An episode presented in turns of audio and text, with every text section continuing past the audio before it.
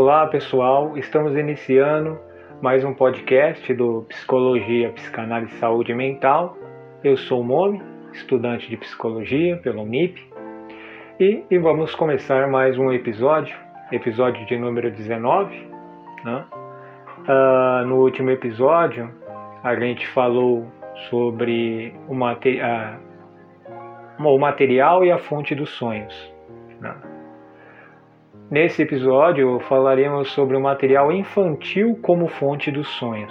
O que, que acontece na infância que pode é, causar elementos para os sonhos durante toda a vida. Mas antes, para quem está chegando agora, é, para entender melhor toda essa série da interpretação dos sonhos, volte nos primeiros episódios. Dúvidas? Mande para o e-mail abrancaiopreto@gmail.com ou se quiser entrar para o grupo do Telegram para tirar dúvidas ou pedir alguma interpretação de algum sonho de vocês, é só mandar para o número 9 é 8748 2345 e eu adiciono no grupo do Telegram. Né? Uh, ah, para quem também gosta dos produtos da Branca e o Preto, uh, eu tenho também, como alguns devem já saber, que já vem acompanhando há muito tempo, eu tenho também, é, eu sou músico e eu tenho também um perfil no Spotify, né, com as minhas músicas e tem vários estilos, desde samba até música eletrônica. E tem meu canal no YouTube também, né? Só que no canal do YouTube não falo só de psicologia, eu falo de diversos assuntos. Mas sem enrolar, vamos começar. Ah, na interpretação dos sonhos do Freud, ele vai começar a perceber que é, impressões sensoriais na infância, pode ser carregada durante toda a vida e pode é, aparecer durante o sonho de uma vida de um adulto. Né? E aí ele começa com um texto. Abre aspas. Como todos os outros autores nesse assunto, com exceção de Robert, assinalei como terceira peculiaridade do conteúdo dos sonhos poder ele incluir impressões que remontam à primeira infância e que não aparecem e que não parecem ser acessíveis à memória de vigília.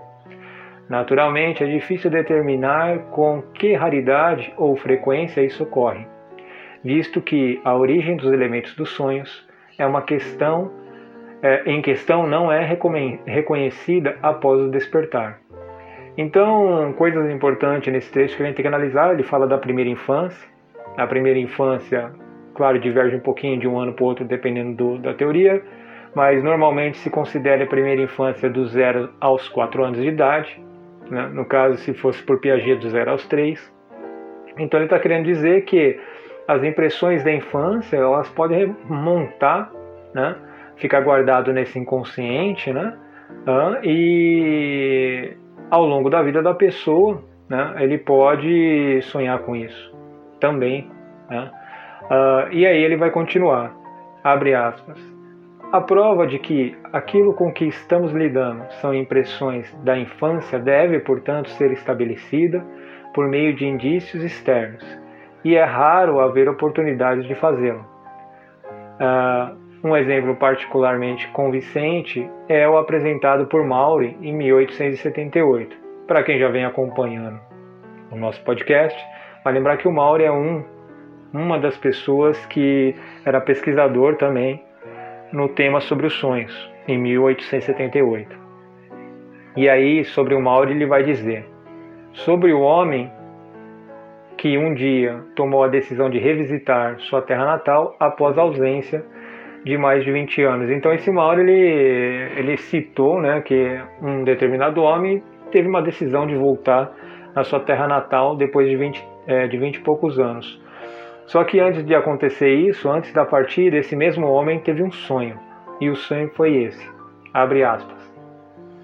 Durante a noite que antecedeu a partida, sonhou que estava num lugar inteiramente desconhecido e que ali encontrava na rua um homem desconhecido e conversara com ele.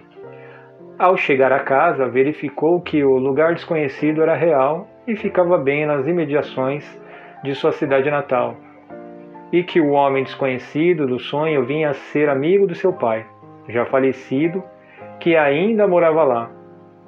essa foi uma prova conclusiva de que, em sua infância, ele vira tanto o homem como o local.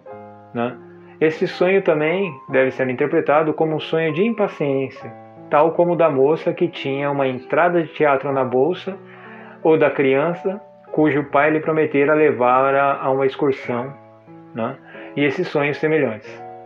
Os motivos que levaram os autores dos sonhos a reproduzirem uma impressão específica na infância e não a de qualquer outra não, pode, é, não podem, e é claro, ser descobertos sem uma análise. Então aqui o Freud está dizendo, né? O cara ele teve o sonho e nesse sonho tinha alguns elementos, né? Um homem desconhecido, da onde que vinha esse homem desconhecido, né? Aí depois ele percebe que esse homem desconhecido estava ligado à infância, né? Da própria pessoa, que aí no sonho depois de tantos anos apareceu, né? Por quê? Porque uma das leis era aquela questão da concatenação, né? Então ele viajou para um lugar onde ele já teve em algum momento. Então essa conexão com esse local ainda está nessa, vamos dizer assim, nesse inconsciente dele, né, ou nessa memória de uma forma recalcada, né? E o fato de ele voltar lá, né, cria essa ligação de novo e ele acaba sonhando com isso.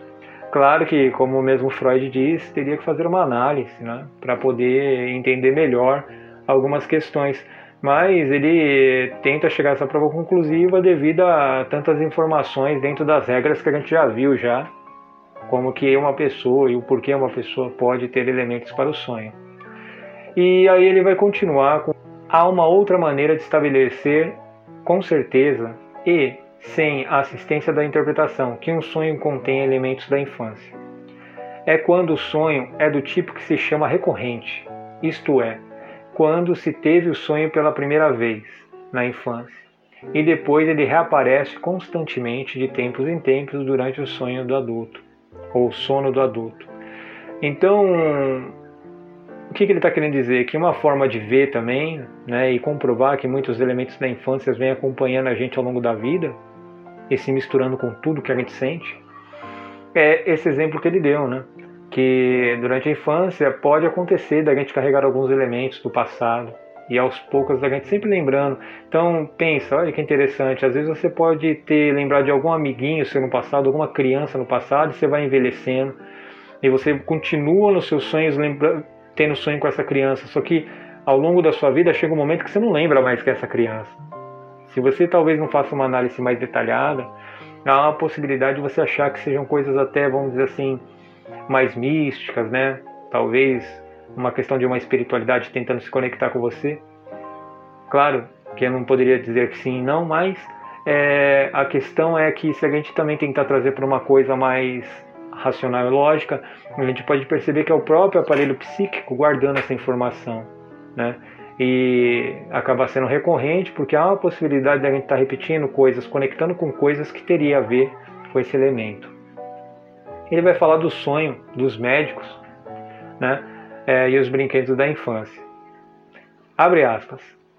Posso acrescentar aos exemplos conhecidos desses sonhos alguns dos meus próprios registros, embora eu mesmo nunca tenha experimentado um deles. Relato 1. Um médico de 30 anos e, é, me relatou que, desde os primórdios de sua infância até a época atual, um leão amarelo aparecia frequentemente em seus sonhos. E, e isso pode fornecer uma descrição minuciosa dele. Esse leão de seus sonhos surgiu um dia em forma concreta, com como um enfeite de porcelana há muito é, desaparecido. O rapaz soube então, por intermédio da mãe, que esse objeto fora de seu brinquedo predileto durante a infância embora ele próprio houvesse esquecido desse fato. Então aqui é mais um exemplo, né? Que a gente acaba falando que ele acaba tendo esse conteúdo manifesto, né? De ter essa imagem, né? Que ele sonha com a forma concreta do enfeite desse leão. Mas esse leão nada mais é, segundo o relato do Freud, que um brinquedo dele quando criança. E para entender melhor é, alguns termos que eu acabo falando, né, e que está dentro da literatura. Quando eu falo do conteúdo manifesto, a gente está falando do que? ah, de acordo com Freud, o conteúdo manifesto de um sonho inclui as imagens reais, pensamentos e conteúdos contidos dentro do sonho. O conteúdo manifesto são os elementos do sonho que nos, é, que nos lembramos ao acordar. Então, todo o é, elementos manifesto, ou conteúdo manifesto, né, ele, ele, vai acabar, sempre quando a gente acorda, a gente tem essa tendência da gente acabar acordando. Né? Quanto mais alguém se aprofunda na análise do sonho com mais frequência e chega aos rastros das experiências infantis, que desempenharam seu papel entre as fontes do conteúdo latente desse sonho, é, melhor vai ser, né? É, quer dizer, melhor vai estar próximo dos conteúdos latentes, né? que aí seriam o quê? Seriam os desejos ocultos. Né? Então, esses são dois termos que a gente acaba usando dentro da psicanálise para fazer análise dos sonhos seriam os conteúdos manifestos e os conteúdos latentes, que está ligado a desejos ocultos e tal. Mas vamos continuar. É, ele vai continuar aqui. Abre aspas. Já vimos que é muito raro um sonho reproduzir as recordações de tal maneira que eles constituam, sem abreviações ou modificações, a totalidade de seu conteúdo manifesto, ou seja, com as imagens, né, que eu acabei de falar, e os pensamentos quando acorda. Não bastante, há alguns exemplos indutíveis da ocorrência disso e posso acrescentar mais alguns, novamente relacionados com a cena da infância. Né? E aí ele vai concluir. Né? Existe, contudo, uma inferência decorrente desse último, dessas últimas análises dos sonhos para a qual chamarei a atenção imediata. Os sonhos muitas vezes parecem ter mais de um sentido, não só como mostrar nossos exemplos, mas pode abranger várias realizações de desejos, um ao lado do outro. Como também pode haver uma sucessão de sentidos ou realizações dos desejos sobrepostos um aos outros, achando-se na base a realização de um desejo que data da primeira infância. E aqui surge mais uma vez a questão de verificar se não seria mais correto declarar que isso ocorre variavelmente e não frequentemente.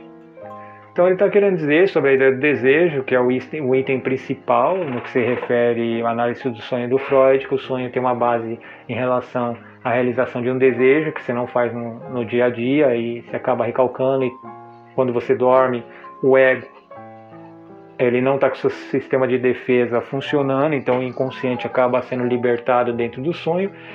E aí ele vai falar que é, essa, esses desejos podem estar um ao lado do outro, né? Ele vai falar também que eles podem estar sobrepostos aos outros, misturando todo, mas a base, né? ele há uma possibilidade que a base, a realização de um desejo, pode estar ligado à primeira infância. E aí ele fez essas análises conforme várias histórias, né? Dentro da literatura dele tem várias histórias de sonhos sobre a questão é, dos modelos no material infantil, só como era muitos sonhos e ocupar muito tempo nosso, acabei não descrevendo todos esses sonhos agora. Então é isso, pessoal. Mais um episódio nosso. Espero que vocês estejam gostando. Mais uma vez, dúvida ou quiser que eu analise algum sonho, me mande por e-mail para a branca e o preto gmail.com e me siga no Spotify ou uh, no YouTube também vocês vão encontrar um pouco de alguns dos meus outros trabalhos. Uh, então é isso e até mais.